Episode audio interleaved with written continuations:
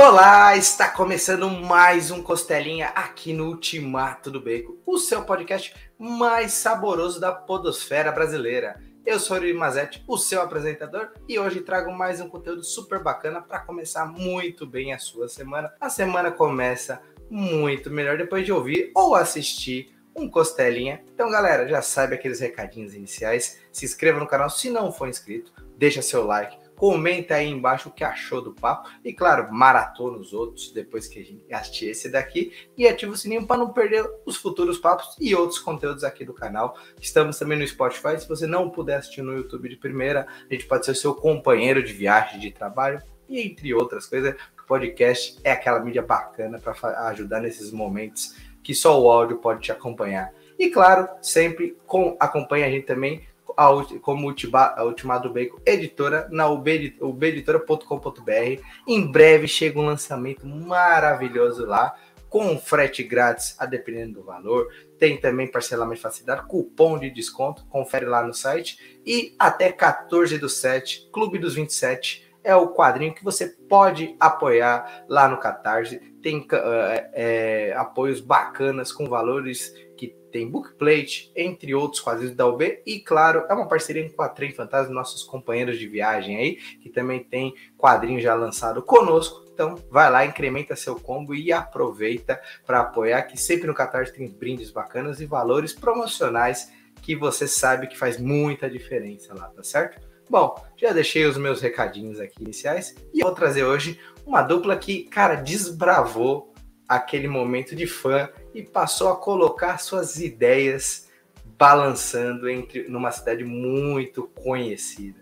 Então, meus amigos, hoje a gente vai falar de um personagem bacana, mas não só isso, de dois fãs que conquistaram o seu sonho e transformaram ele em páginas de quadrinhos. Então, hoje eu trago para vocês acompanharem meus queridos Bruno Ferrante e Giovanni Spinelli do Nerd Vintage. Bem-vindo, meus queridos. E aí, Yuri? Prazer estar aqui, meu amigo. Cara, muito legal estar aqui. Obrigado mesmo por ter convidado. Que isso, eu que agradeço. E o pessoal já deve ter pegado um pouquinho na entrada e mesmo no banner lá, que o banner sempre dá spoiler pra galera quando vê no YouTube, mas antes da gente falar do assunto mesmo, Bruno, meu querido, se apresenta pra galera que talvez não te conheça. O que, que você faz? O que, que você curte? para a gente poder começar esse papo bacana aqui. É, boa noite, eu sou o Bruno Ferrante, mais conhecido nas redes como só Ferrante mesmo.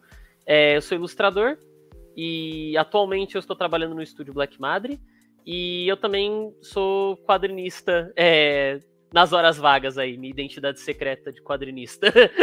e eu sou ilustrador da, da HQ, que a gente vai falar hoje. E minhas redes sociais são Ferrante Artes, tanto no Twitter quanto no Instagram. Muito bacana. Giovanni, meu querido, a gente já é velhos parceiros de rolês. Parei é, para a galera que talvez ainda não te conheça e queira acompanhar seus trabalhos, suas peripécias. Com certeza. E aí, pessoal, eu sou Giovanni Spinelli, criador do perfil Nerd Vintage, que é um site, é podcast, tem linha de produto original, agora tem uma linha de quadrinhos originais também, estreando com Ferrante. E você encontra a gente lá no Instagram, Nerd Underline Vintage. A gente cria conteúdo direto sobre quadrinhos e disso, tudo que a gente ama, música e tudo mais. Acho que vocês vão curtir. E também agora faço parte do time comercial da Chiara Escuro Studios, que é uma empresa que muita gente da área de quadrinhos gosta, curte, conhece. Então, estamos aí 24 horas por dia, respirando e falando de quadrinhos, com muita alegria. Que maravilha. Devo admitir que tem muita inspiração aí quando eu vou fazer alguns posts de Instagram, mesmo no YouTube, na Nerd Vintage, porque coisa boa a gente tem que aproveitar para tirar umas ideias. Que então, honra, que honra.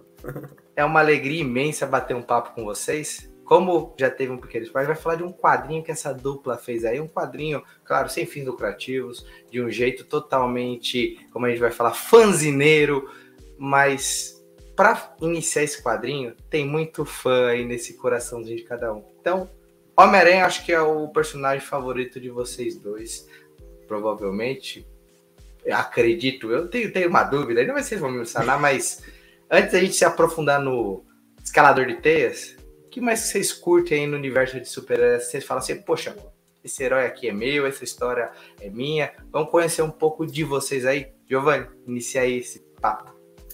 Pô, cara, de quadrinhos, assim, eu sempre fui muito apaixonado pelo Homem-Aranha e pelo Superman, assim, são dois personagens que guiam a minha vida, muito além é, daquela coisa de saga de super-herói, é, quadrinho de porradinha que todo mundo fala, assim, sabe? Eu acho que esses personagens inspiram de uma forma além.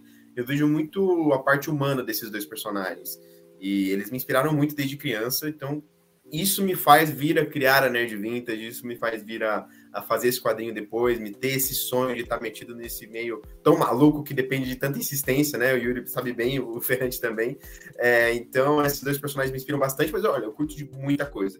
É, se eu pudesse citar dois quadrinhos nacionais que eu gosto bastante, vou citar, citar o Cidade Pequenina, do Camilo Solano, e também o Beliscão também do Camilo Solano, sou um grande fã do Camilo Solano, gosto das histórias que ele cria, é, eu gosto bastante de todo o catálogo do Pipoca Nankin, gosto muito de música, coleciono disco, então eu sempre me vejo muito dividido entre quadrinhos e música, e tô sempre aí, cara. Eu acho que sendo uma boa história, é, sendo história que traga uma identificação, que traga histórias de coração, sempre me pega de alguma forma. Então, é um pouco disso que eu curto. Que da hora.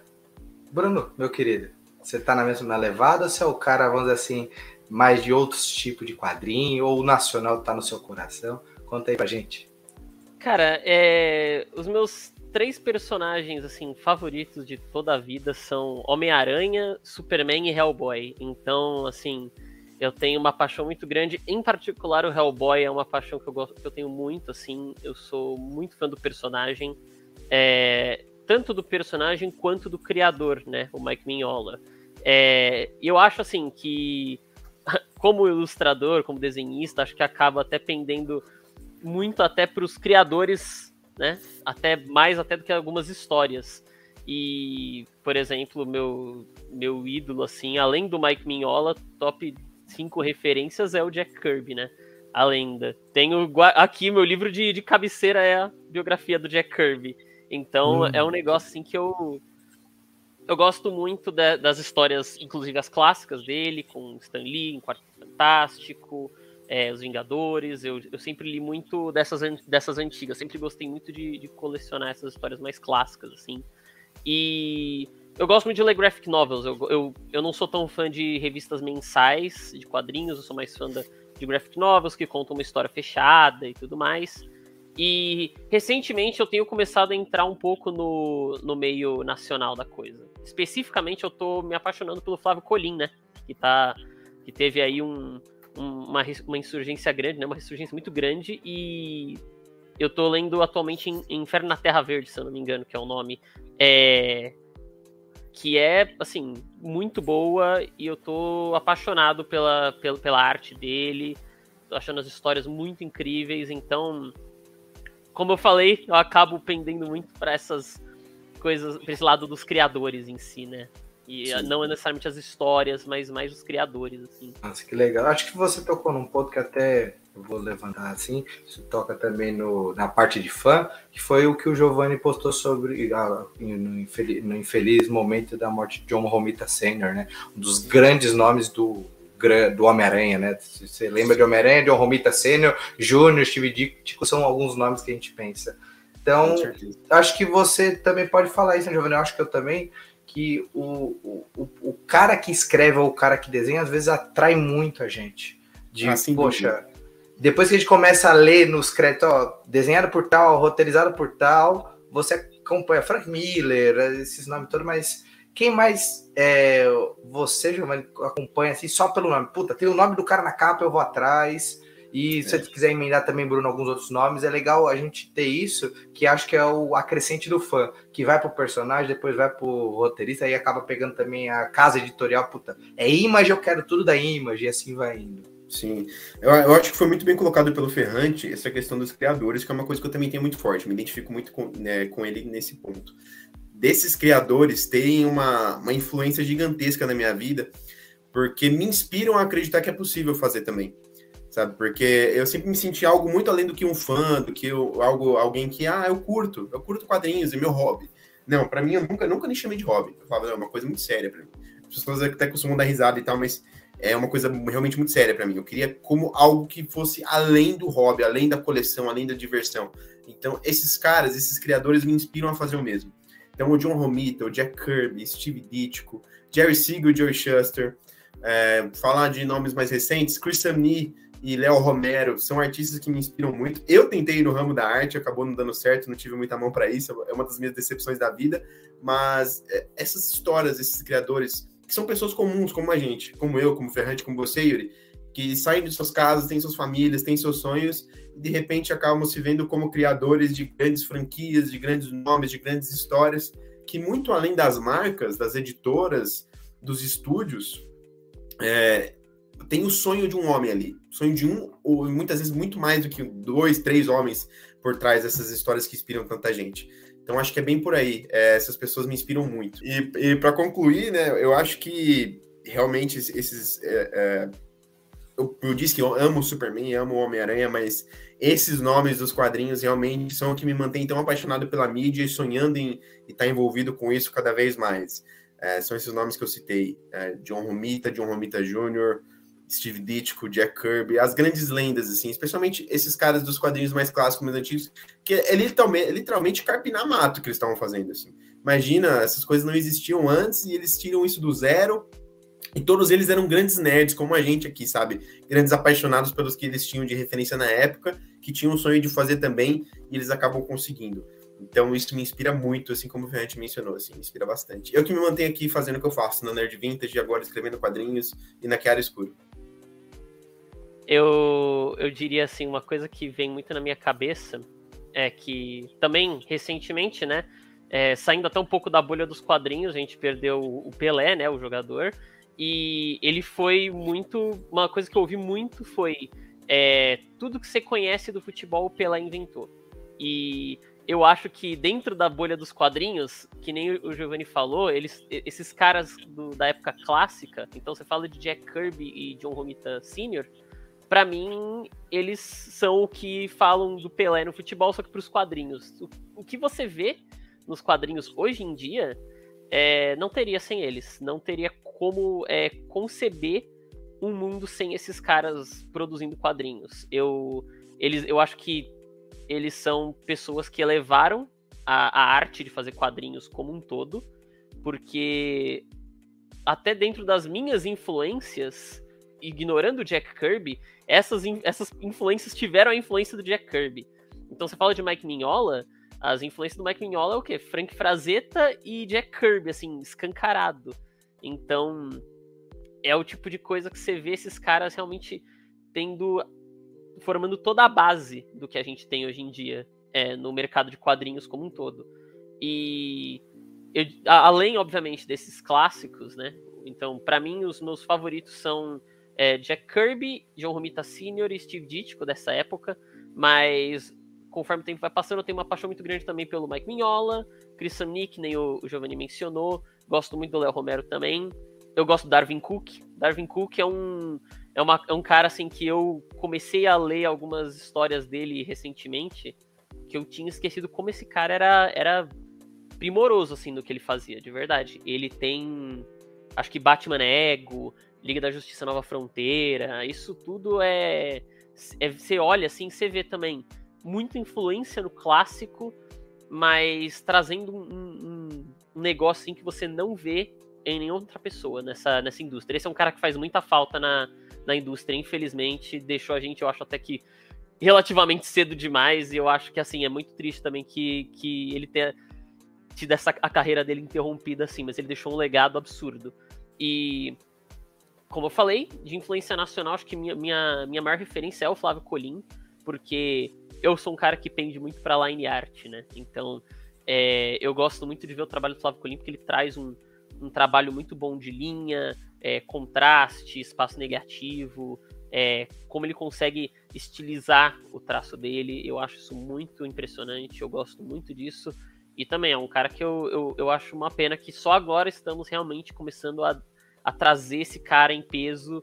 E, infelizmente, eu acho que fora da bolha ainda é um pouco complexo de, de das pessoas entenderem a importância do Flávio Colim, mas é, eu, como uma pessoa que valoriza muito essa parte dos criadores, eu sempre tento falar sobre, eu sempre tento trazer à tona.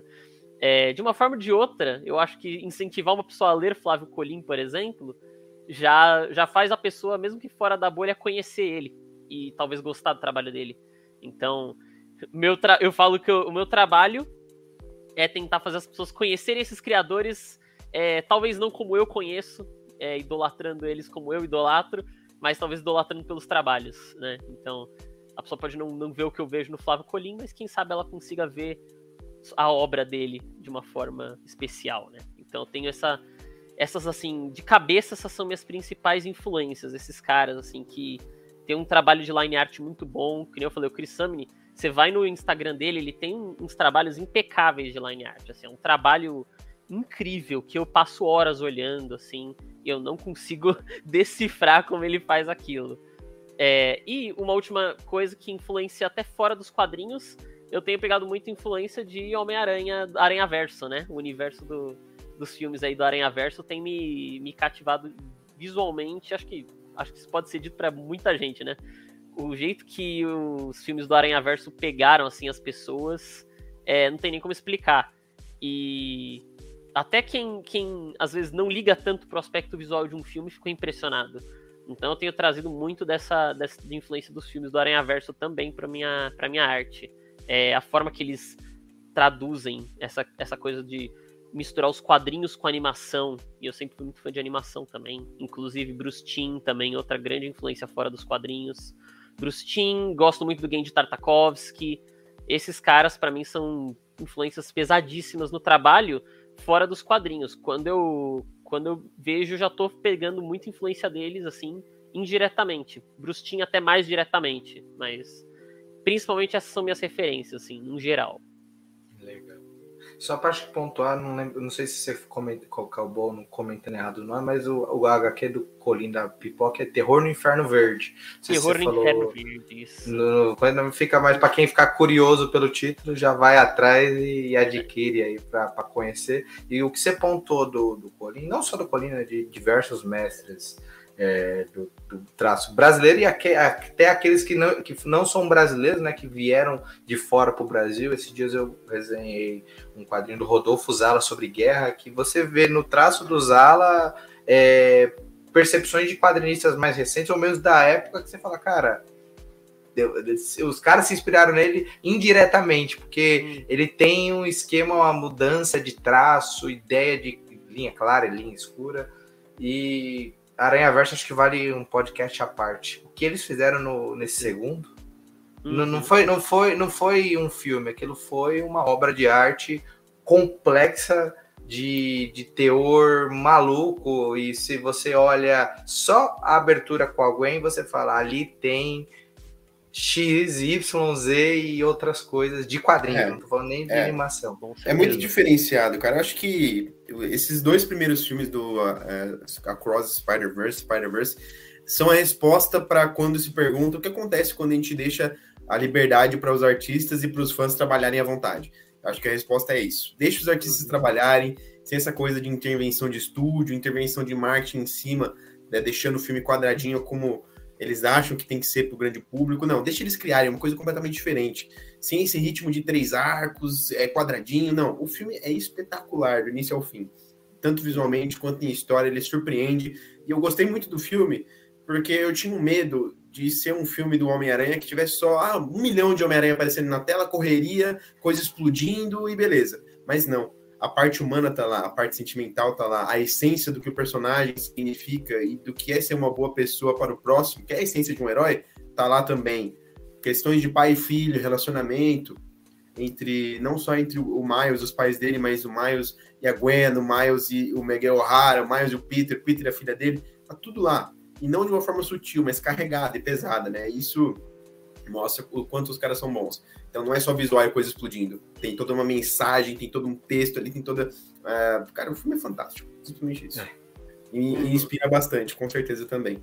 Mas o que eu posso dizer é que uh, uma das minhas referências máximas, também adiantando aqui, são os filmes do Sam Raimi do Homem-Aranha e do Richard Donner do Superman. Uh, esses filmes, assim, eles mexeram muito com a minha cabeça e eles moldam muito a forma como eu conto as minhas histórias. Assim. Sempre tem um, um pastiche de comédia com, uma, com um drama forte acontecendo ali, sabe? É, é a, a, famosa dramédia que esses, que esses cineastas fizeram. O cinema me inspira muito a fazer quadrinhos e criar histórias. Marco Wade, eu também posso citar como uma das minhas grandes referências. Danilo Beirute, com uma mente criativa que a gente tem aqui no Brasil, que é um gigantesco. Também uma vez eu conversei com ele e falei, cara, como é que você consegue ter tanta ideia, ter tanto projeto ao mesmo tempo? Porque eu também tenho muita ideia, não sei como colocá-las na rua. Foi uma grande conversa que a gente teve na CCXP. E é isso. Ferrante também citando grandes referências que também são as minhas, coincidentemente. E, e uma referência até que eu lembrei agora também, não só, por mais que nossos estilos sejam completamente distintos, é, uma pessoa que foi influência para mim no quesito de carreira mesmo é o Ivan Reis, que para mim, assim, eu não preciso nem falar do Ivan Reis, né? O cara, ele simplesmente é o maior artista da DC atualmente e ele é brasileiro. Eu não preciso falar muito sobre. Para mim, quando eu vi, assim, a arte do Ivan Reis nas, em livros principais da DC, é, Rafael Albuquerque também foi outro que apareceu em histórias da DC, assim, grandes, fez história pro Batman com o Scott Snyder, né? E além de Vampiro Americano. E quando eu vi esses caras e eu falei, eles são brasileiros, eles estão lá trabalhando numa das maiores empresas de quadrinhos atualmente. Para mim representou um negócio que é tipo, eu não tô maluco, isso aqui não é um, um sonho impossível virar é, artista. De alguma forma é possível, porque o Ivan Reis conseguiu, Rafael Buquerque conseguiu, Mike Deodato conseguiu. Todos tem muito artista brasileiro trabalhando nessas grandes empresa de quadrinhos, trabalhando em grandes histórias em quadrinhos, e às vezes a gente nem valoriza eles como deveria. Mas esses caras, assim, para mim, como um artista, quando eu tava começando, assim, que eu falei, é isso, não tem volta, não tem volta, eu vou conseguir com isso. O que me motivou era pensar nesses caras. Então, para mim, eles são influências Legal. de carreira, assim, como um todo. Sim. Isso é, isso é bonito de ver que a gente fala do, do Brasil assim, e o pessoal esquece realmente das barreiras que a gente brasileiro enfrenta. Uma por distância, né? Que todo mundo fala que é, de, é, é longe para vir para o Brasil de outras localidades. A gente sofre também com muito problema interno nosso que faz o pessoal querer fugir da gente. Mas eu acho que a gente é muito criativo. Se tem uma coisa que dá para perceber, e também a gente exige de nós mesmos sempre melhorar. Como que você fala para um desenhista brasileiro que desenha Nova York, que é um cara que talvez não tenha convívio daquela cidade, você pega um desenho do cara, é um desenho, pô, é Nova York aquilo, e você vê artista de fora desenhando São Paulo ou qualquer cidade do Brasil, e não é São Paulo, não é o Rio de Janeiro. A gente se esforça, a gente quer buscar, e tipo, eu também passei um pouco pelo Giovanni, eu sempre fui inútil no desenho, ficava triste com isso, eu achava maravilhoso quem desenhava, quem brincava com isso, seja desenho digital, desenho no papel. Aí eu comecei a escrever alguma coisa, vi que talvez escrever, mas eu cito as minhas referências, eu adoro os editores com quem eu agora hoje bato papo, que é o Sidney Guzzo, Cássio Melhor, Guilherme Kroll, esses caras. O pessoal aqui da UB, mano, o Alexandre é um baita de um editor que tá fazendo aqui quadrinho nacional maravilhoso e tá me ensinando muito.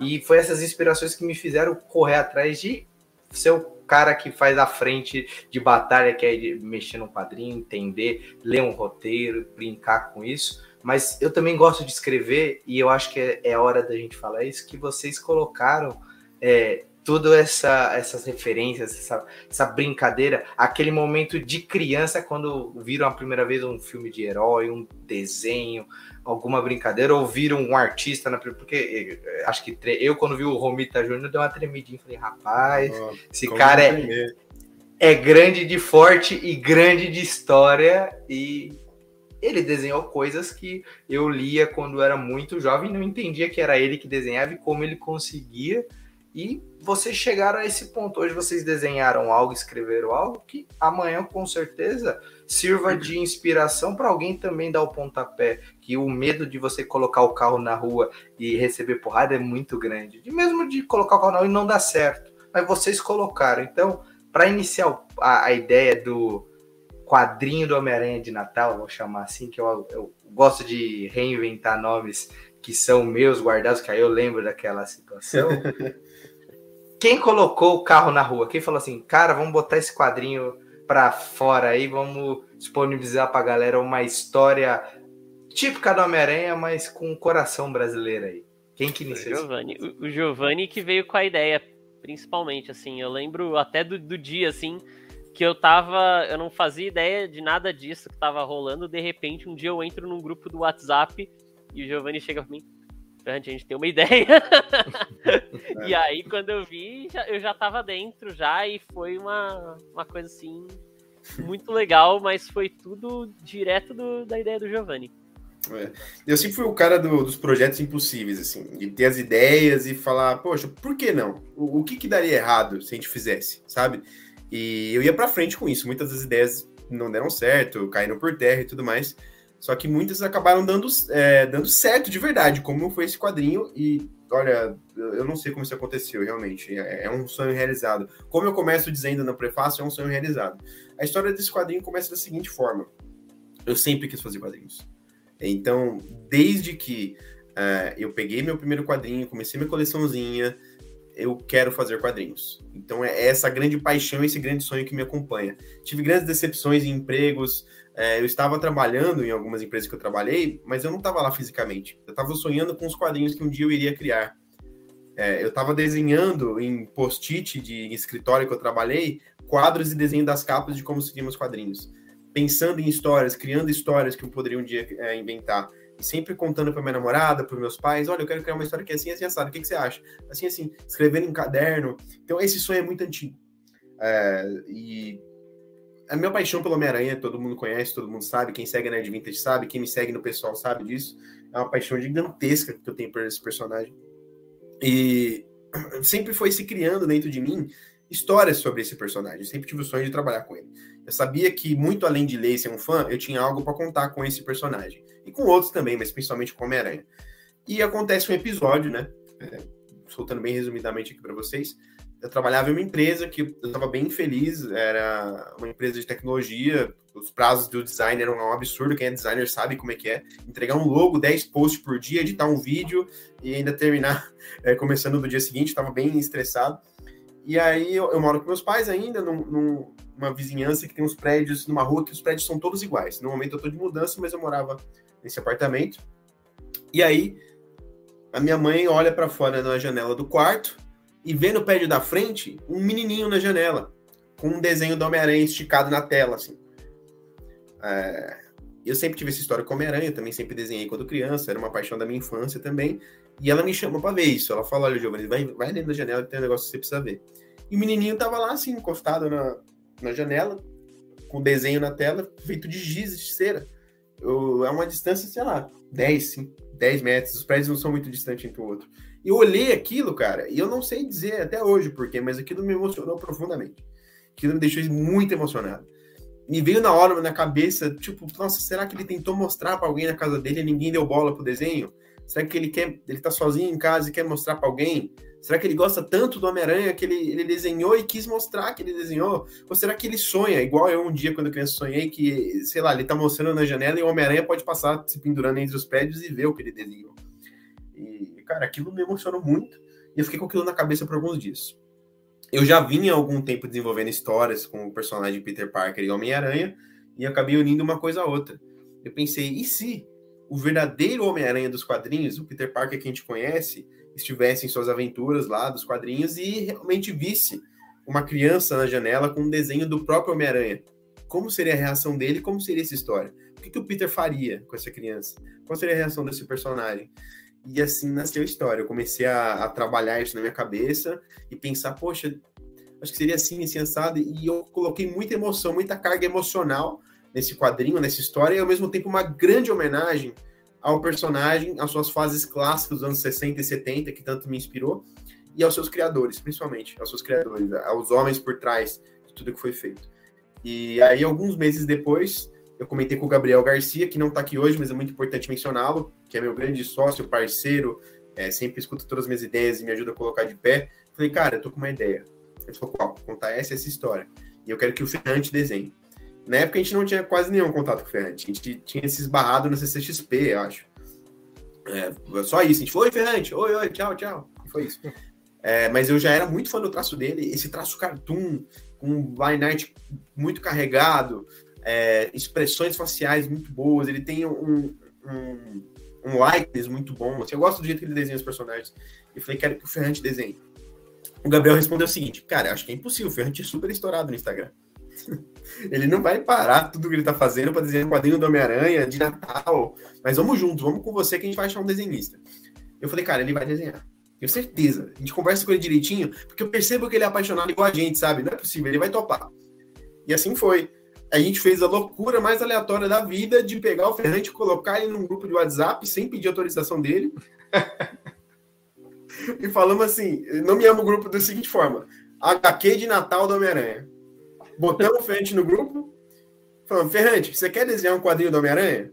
Estamos com a ideia tal, tal e tal e tal. E o Ferrante prontamente falou: Cara, eu topo. e aí a gente comemorou, nossa, não acredito tal. Começamos a trocar áudio ali mesmo. Eu mandei o plot. Falei, é, Ferrante, o plot é assim, assim, assim, assado. A história é assim, o Peter tá se sentindo dessa forma. O final ainda tinha uma parte um pouco diferente desse primeiro momento. Mas aí nós três, a partir disso, fomos trocando ideia, conversando. Eu fui acertando o final, acertando o roteiro. E o Ferrante foi fazendo os esboços, né, Ferrante? Isso. Eu, eu lembro que, assim, a, no momento em que vocês comentaram da ideia, né? Eu já comecei a ter as ideias na minha cabeça, você me contando o plot, eu já comecei a pensar como que eu ia é, mostrar isso, né? Pelo storytelling visual mesmo da coisa. E foi um, um, negócio que exigiu bastante pesquisa também, porque eu puxei muita influência do, do, do traço do John Romita Sr., é, busquei todas as minhas referências de Homem-Aranha possíveis, imagináveis. Pensei como que eu vou é, contar essa história por meio da cor, que foi daí que veio, inclusive, o, o estilo de pintura que a gente trouxe. De usar só é. duas ou três cores. Isso é... tem uma coisa legal, né, Fante? Porque é, vale comentar isso, aproveitar esse momento, que esse negócio da cor parece muito planejado, né? E, e foi magistralmente executado pelo Ferrante. Mas ele foi feito dessa forma porque a gente queria lançar numa data e para fazer ele todo colorido não daria tempo. A solução foi qual? Gente trouxe a solução de ter as cores do Homem-Aranha é, para solucionar essa questão da falta de tempo, né, Fernando? Isso hum. é muito legal. Muita gente pergunta e elogia muito esse trabalho de Fante nas cores. Eu fico feliz que, que o pessoal gostou tanto, porque eu achei que sei lá, o pessoal pudesse achar que eu tava sendo preguiçoso na hora de pensar nisso. Ah, usou duas, três cores. Ah, é... Aí eu pensei, tipo, ah, pô, fizeram isso em Homem-Aranha Azul, as, as, as histórias que o, o Tim Sale fez, né, com os personagens da Marvel. É, tem até os quadrinhos do Batman, né, Batman Black and White. E algo, na verdade, que até tá se tornando bem comum. Recentemente saiu, acho que uma HQ de Star Wars, que é Darth Vader, que é Darth Vader Black, White and Red, coisa assim. Que é toda contada também só com preto e branco e vermelho. E eu sempre gostei muito dessa dessa estilização, assim, no termo de, em termos de cor. Até porque eu não, eu não, não. Eu me considero melhor na parte de line art do que na parte de colorização. Então, eu pensei, como que eu posso trabalhar a colorização desse trabalho? E cheguei nessa ideia de trabalhar três cores, uma opção bem limitada, e essas cores ditarem o, o feeling da história, o, a parte emocional mesmo da coisa. É, que é algo que quem, quem leu deve ter percebido que realmente tem essa coisa do da HQ ser major, majoritariamente azul, e conforme vai é, vamos aquecendo o coração, né? Ele vai, a HQ vai ficando vermelha, que são as duas cores do Homem-Aranha. É. Então foi uma, é um negócio que, assim, na minha cabeça eu falei, ah, bom, é simples, todo mundo vai achar que é, é simples e não vão gostar, e sei lá o que, no fim fiquei bem feliz que o pessoal elogiou isso, o pessoal gostou, então, de verdade. É, era um dos grandes desafios que eu cheguei para colocar pro Ferrante, porque a narrativa visual disso, principalmente pro Ferrante que estava fazendo o seu primeiro quadrinho, apesar de já ser um ilustrador de experiência, era colocar na narrativa e no desenho que o Peter estava em um período triste. Ele não estava bem com ele mesmo, ele estava com falta de esperança, ele já não sente mais energia do Natal, e eu admito que eu trouxe isso um pouco de mim também, porque há muitos anos eu não, eu não vivia um Natal como eu vivia quando era criança, anos atrás, sabe? Aquela magia, aquela energia positiva e tal. Então eu quis trazer isso muito pro Peter, que é um personagem que eu me identifico. Eu falei, Ferrante, como é que a gente desenha? Como é que você vai fazer o desenho para ficar tão claro que o Peter não tá legal e até o final da história ele tá melhor? Então, se você reparar, o Ferrante ele achou uma solução que eu acho genial. Os primeiros quadros, todos eles são closes. Close em Nova York, close no Peter, rosto do Peter de perto. Se sente quase claustrofóbico, cabecinhas. E conforme a história passa, ele vai aumentando o, a lente da câmera que está supostamente que ele está registrando ali. Tanto que você chega na última página, uma splash page. Homem-Aranha de peito aberto, tela inteira. É, Nova York gigantesca, assim. Então, é, ele estava desse tamanhozinho e ele cresce, assim. um dos desafios que eu cheguei para ele, e eu acho que o único limitante que eu tinha pro Ferrante, falei, Ferrante, o Peter e o Homem-Aranha tem que ser o do Romita. É a única coisa. É, tanto que tinha às vezes que ele mandava o quadro e falei, puta, a lente do Aranha tá muito grande, Ferrante, tem que ser Romita. E ele falou, é verdade, Romita. Porque é mais do que tudo, isso foi antes do Romita morrer, tá, galera? Você tá assistindo e não leu o quadrinho ainda? A gente tava produzindo isso antes da morte do Romita Senior.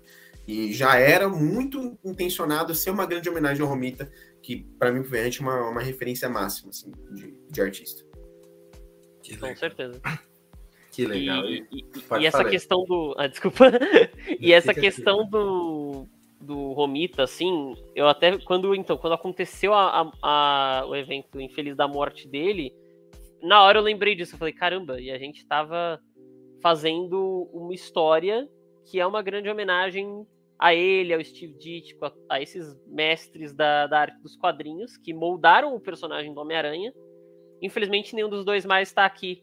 Mas a, eu, eu gosto de pensar que HQs como essa são nossa forma de manter, vai, o legado deles vivo, de alguma forma, né? Manter essa influência enorme que eles tiveram no personagem por meio de uma história que eu espero também que influencie mais pessoas e assim vai. É, levar para frente esse ciclo de influência, né? E amor pelo personagem. Isso que vocês comentaram aí, que vocês roubaram. Ó, você vê como, como entrevistado essa dupla aqui é boa de, de entrevista. Os caras roubaram a minha pauta, porque quando a gente fala de, de, de, narrativa de quadrinho, a gente não vai só olhar o texto, não vai, você vai olhar os quadros, às vezes tem tanto detalhe, e o que você comentou da cor, né, Ferrante, e também o Giovanni, é, é, engraçado, foi um limitador de vocês, mas foi um, um limitador bom, que vocês aproveitaram essa, essa limitação para transformar. Eu vejo fácil você fazer um quadrinho do Homem de Ferro que ele seja amarelo e vermelho para ver aquela armadura do cinema, ou prata e vermelho, seja qual for, azul, porque o Homem de Ferro tem várias coisas, mas você utilizar uma cor símbolo do personagem para fazer essa narrativa e se não sei se é uma referência sua, Fernanda, mas eu vi muito de Tobias Daniluz em alguns pontos seu lá. Cara, um batata, eu olhar e falar, nossa, tem aqui um Tobias ali no meio. Então você vê que é uma, uma coisa de, de, de referências assim. Amamos e o final é uma influência bem, uma influência bem assim inesperada talvez, mas é o Gustavo Duarte, que é uhum. ele fez, ele atualmente está fazendo coisa para descer, né? Mas eu, eu lembro de ter tido o primeiro contato com o trabalho dele quando ele fez aquela, aquela HQ Monstros, que é uma HQ autoral dele, né? Onde os monstros invadem o Rio de Janeiro. E aí tem esse velhinho que caça esses monstros gigantes, esses kaijus, né? E isso para mim foi uma influência também, porque ele usa também uma quantidade bem limitada de cores ali. E eu lembro que quando eu li isso, eu ainda era mais novo, eu pensei, nossa, mas que, que uso inteligente de cor. E é qualquer outra pessoa poderia olhar e falar: ah, isso aqui não tá completa a cor, sei lá o que, mas quando você olha, você fala, ele usou as cores nos lugares certos para passar o que ele queria, e eu acho que é genial, assim. Assim, o, o, o, eu gosto de pensar que muitas vezes a arte vem da limitação de algumas coisas, né? Você vê muito artista trabalhando com menos recurso e criando mais. E eu acho que a cor entra muito nisso, assim. Quando você tem que trabalhar com uma paleta limitada de cores, você pode criar uns, né, umas coisas lindas, assim, de verdade. Legal. Bom, acho que vocês tocaram num ponto também, pra gente aos poucos caminhando pro final, que foi. Cara, o Ferrante, eu, a gente brinca, o, o Giovanni falou, é um cara famoso, ele não tem tempo, os holofotes e tudo mais, mas foi o primeiro quadrinho seu, o Ferrante também foi o primeiro quadrinho do Giovanni. E o frio na barriga de colocar a ideia no papel e quando foi o momento que vocês olharam assim e falaram, tá show, vamos em frente que vai ser, vai ser legal. Cara, quer falar primeiro, Giovanni? Pode falar primeiro. Olha, é, preciso admitir que é, quando o quadrinho estava pronto e praticamente pronto, faltavam alguns últimos detalhes, algumas texturas do Ferrante, me bateu um medo de eu jogar esse quadrinho na rua e as pessoas não gostarem. É, de vir uma crítica, pô, vocês pegaram Homem-Aranha que vocês nem têm direito e ainda fizeram uma merda é, uma história fraca, uma história óbvia. Eu comecei a ter medo muito dos comentários também diante das piadas do Homem-Aranha. Porque, pô, você não sabe escrever piada do Homem-Aranha? Homem não, está engraçado. Começou a me vir essas coisas na cabeça. Falei, cara, tô com muito medo das pessoas não gostarem. E de ser uma grande decepção para mim. Mas uma coisa que me controlava e me confortava é que o que a gente estava fazendo era um grande ato de coragem. De repente, uma página no Instagram que nem é tão gigante assim, a, Nerd Vintage não é uma página gigante, apesar de ter sim seus fiéis seguidores, pegou, decidiu fazer um quadrinho e lançou é, com esse personagem que é tão amado e, e sem fins lucrativos, com todo respeito uh, aos direitos do personagem, é claro, mas começou a fazer e lançou. E, e, e, o primeiro quadrinho desses dois caras, sabe? Do desenhista e do, do, roteirista, eles deram as caras e quiseram lançar. Então, fosse o que fosse, eu encarava isso como um grande ato de coragem e eu estaria desbravando as minhas próprias experiências lançando esse quadrinho. Seria um sonho de qualquer forma, mesmo se as pessoas não gostassem. Então, me veio isso bem forte na cabeça. Tanto que eu falei com o Gabriel na época, eu falei, Gabriel, que é o grande parceiro da Nerd Vintage, acho que as pessoas não vão gostar, cara, da história. E ele falou, mano, pelo contrário, a história tá espetacular e o Ferrante também arrasou. E eu me lembro também que, é, antes do Ferrante entregar todas as páginas, ele veio para mim e falou, Gil, eu tô achando que minha arte não tá boa. E principalmente as cores. Eu falei, cara, não, pelo amor de Deus, tá perfeito. Eu que tô achando que meu texto tá péssimo. E a gente ficou trocando essas, essas coisas, né? Pois é, essa, a gente basicamente se, se apoiou bastante, que é algo que eu acho muito importante, né? Essa relação entre o artista e o roteirista eu acho que é essencial. E de uma certa forma, eu, eu diria que grande parte do motivo pelo qual eu, eu não simplesmente peguei, joguei fora as páginas e comecei do zero foi o, o Gil realmente ter falado: não, tá bom, isso aqui tá legal. E, e falar, pô, as, as, pessoas vão gostar, vai ficar bacana. E eu falei: bom, vou dar a chance. É, sobre o, o, meu maior medo. o meu maior medo era, era, as pessoas virem reclamar que a gente postou, fez uma, uma HQ de Natal no meio do ano. Sem brincadeira. Eu achei que as pessoas iam pegar e falar: Natal já passou. Na verdade, o Natal, na verdade, vocês tinham que ter postado em dezembro. Sim, mas as, as melhores histórias de Natal não saem no Natal ok? o é, Duro de Matar é uma história de Natal e, se eu não me engano, ela não lançou no Natal. Aranha Verso se passa no Natal, se eu não me engano, no fim do ano. E aqui no Brasil, pelo menos, lançou no começo do ano.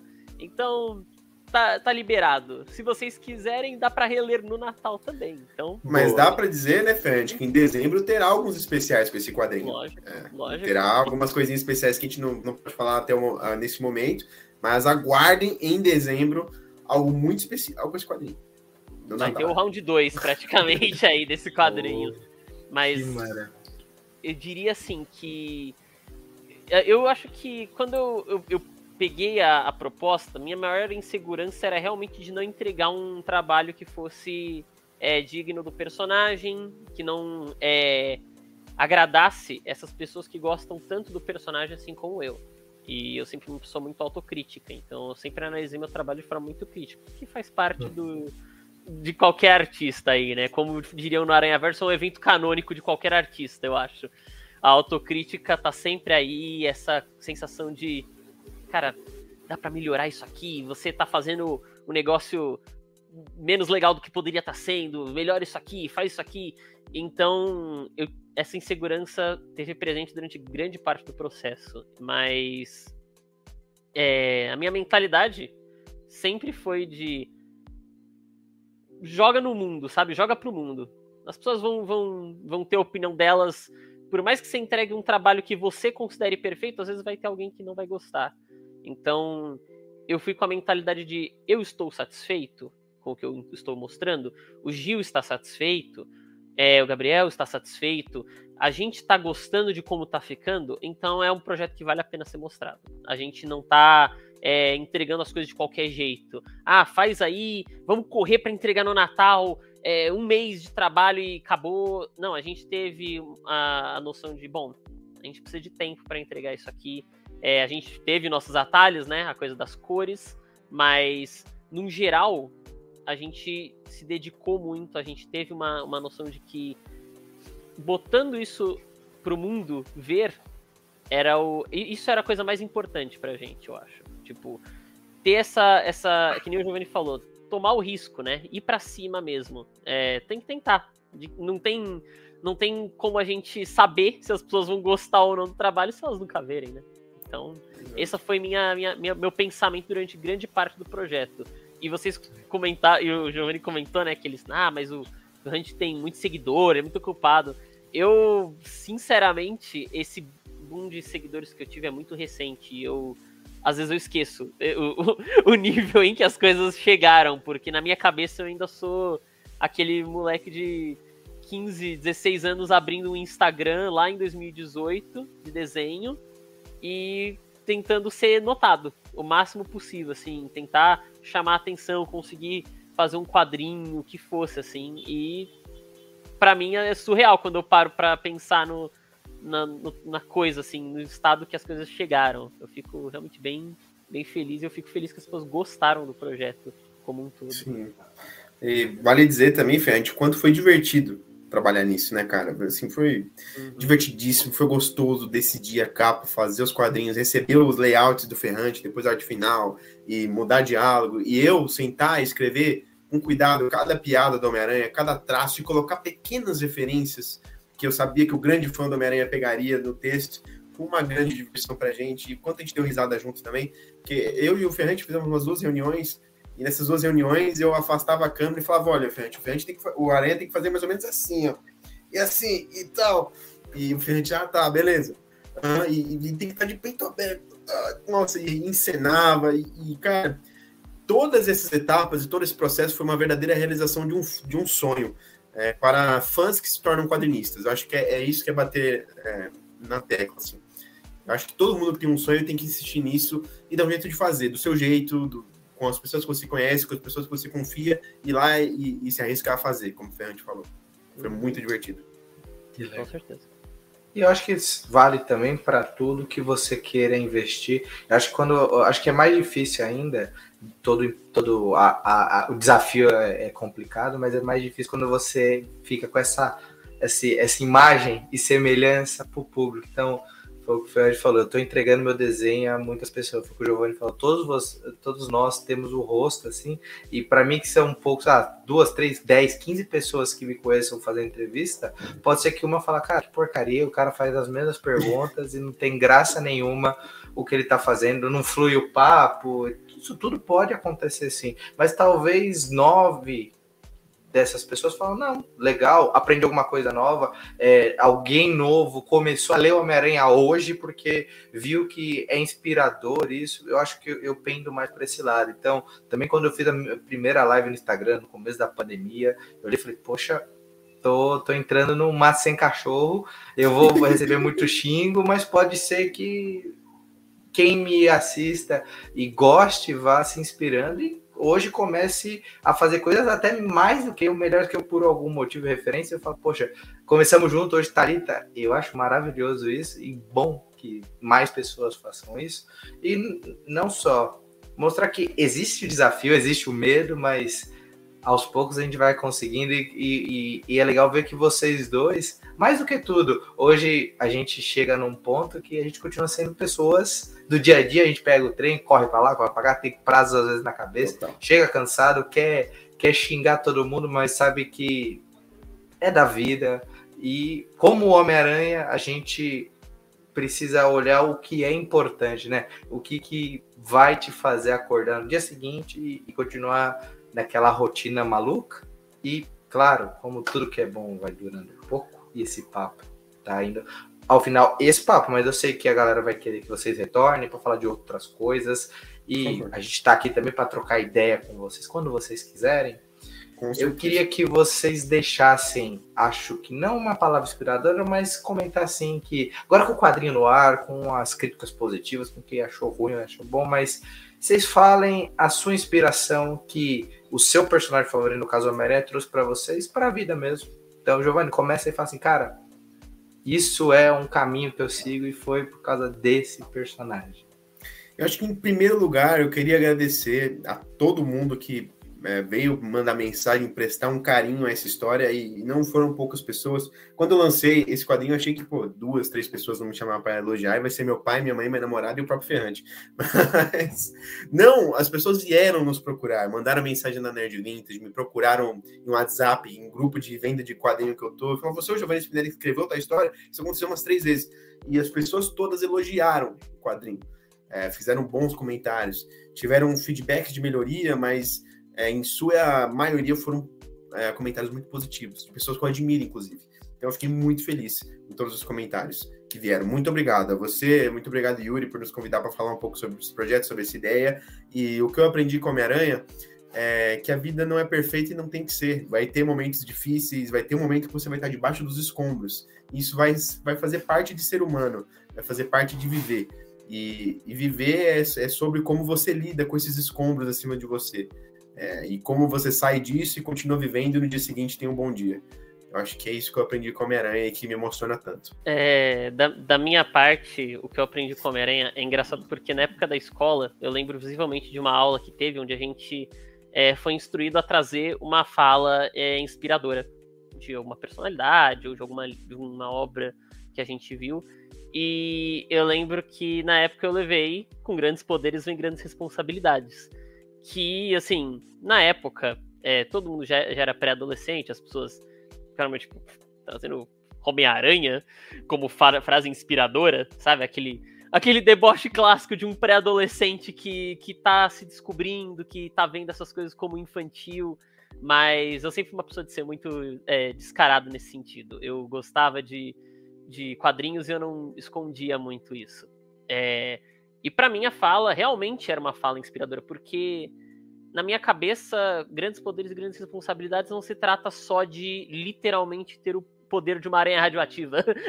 Eu acho que grandes poderes também implica se você pode fazer algo, se você tem algo que você pode mostrar para o mundo, tem algo que você pode fazer para tornar a vida de alguém melhor, qualquer coisa que seja, você tem uma responsabilidade com isso. Você tem essa essa capacidade de fazer algo, você tem uma responsabilidade com isso também.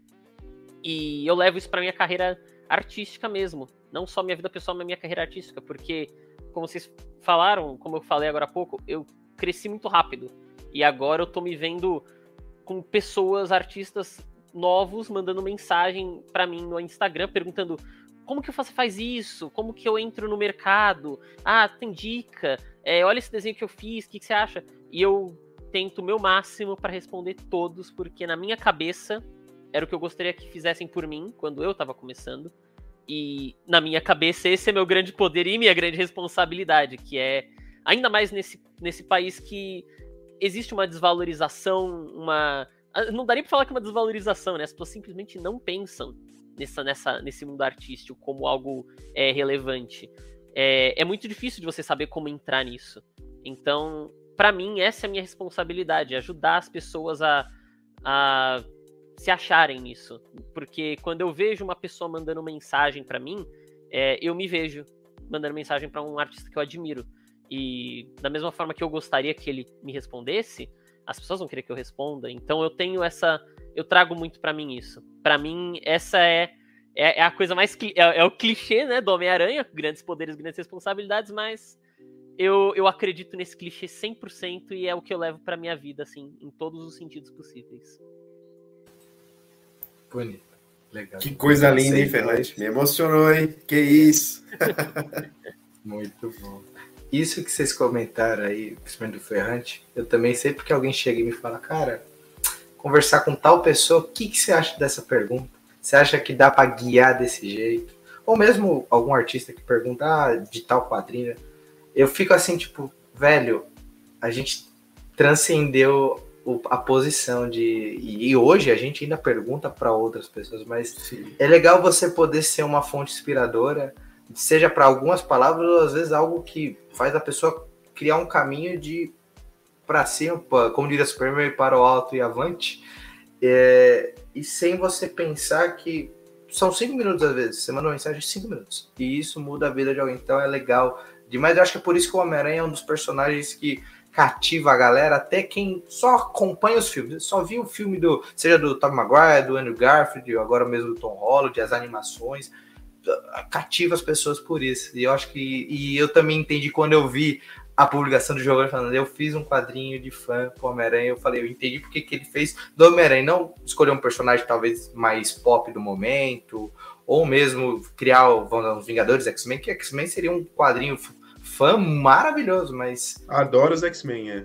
Também. Exato. Tem um X-Men favorito, um Wolverine, talvez um, uma violência gráfica traria uma visão legal, mas eu, eu acho que eu entendi além do que vocês desenharam e escreveram e fiquei feliz no final de ler entender que aquele menino que tem que tá segurando cartaz que é real poderia ser qualquer um de nós. Sim. Pra... Inclusive, a, a, mensagem principal do quadrinho é bem essa que o Ferrante passou. É, é uma carta de amor aos criadores, a quem desenha, a quem escreve, a quem cria e a quem tem um sonho como a gente. E que a quem pastou para chegar no mínimo que seja, sabe? Pra gente estar tá aqui hoje, pô, a gente deu umas boas cabeçadas, sabe? Então é uma carta de amor a essas pessoas. Que é possível, assim, é um abraço. É, é bem isso. Uhum. Exatamente. Então, pessoal, primeiramente quero agradecer vocês dois por doar esse tempinho para trocar uma ideia aqui comigo no Costelinha, para poder abrir o coração e falar desse momento tão bacana que vocês tiveram. É, aproveitar para abrir também o espaço para você que tá fazendo um quadrinho, esteja no Catarse, mas às vezes a gente não consegue fazer um papo de uma hora, mas se você precisa de um espaço para trocar uma ideia, para falar do seu trabalho, a gente está aqui para isso, a gente quer ajudar. O intuito do, da Ultimato B como canal é sempre privilegiar o quadrinho nacional, então vem aqui com a gente. Se você tem, às vezes, vergonha de, de, de mostrar o rosto e tudo mais, mesmo assim, quiser criar coragem, pode vir aqui com a gente que estamos aí, porque depois do passo dado, as coisas ficam um pouco mais fáceis.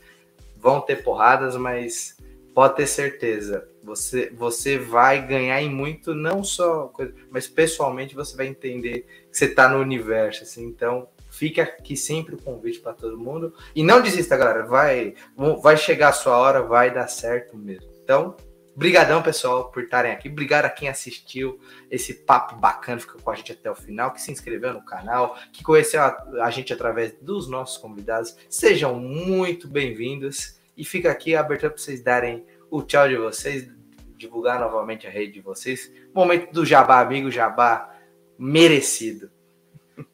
Pode falar, Giovanni. Você primeiro. Bom, galera, se você ainda não conhece a Nerd Vintage e curte quadrinhos, vai lá no Instagram, arroba Vintage, que vai ter muito conteúdo lá, e no nosso podcast, que você vai curtir muito acompanhar, no site também. E gostaria de agradecer que a todo mundo novamente que deu um feedback positivo, que leu o nosso quadrinho, e agradecer ao Yuri por esse trabalho maravilhoso que ele está fazendo aqui no Ultimato, se dedicar aos criadores de quadrinhos, se dedicar a essa mídia tão maravilhosa. De verdade, é, suas palavras foram muito emocionantes para mim, acho que vai alcançar bastante gente, vai dar voz e vez para muita gente que precisa e merece. Parabéns, cara. Obrigado pelo convite. Uma honra estar aqui. Eu, eu queria, primeiramente, também fazer das palavras do Giovanni as minhas, agradecer ao Yuri por ter cedido esse espaço para a gente falar. É, foi uma, uma experiência muito legal poder estar tá falando sobre e eu queria agradecer a você que, que viu e eu queria, mais uma vez, né, falar meu Instagram meu, meu Twitter, Ferrante Artes. Como eu falei, eu tento sempre deixar minhas mensagens abertas aí para todo mundo que quiser conversar comigo, poder vir, tirar uma dúvida, pedir uma dica, feedback, o que quiser, estou à disposição aí. E é isso aí. Espero aí grandes projetos mais legais no futuro. Que bacana. E é isso, pessoal. Ficamos por aqui. Até o próximo Costelinha. Valeu demais, galera. Abraços, abraços, abraços.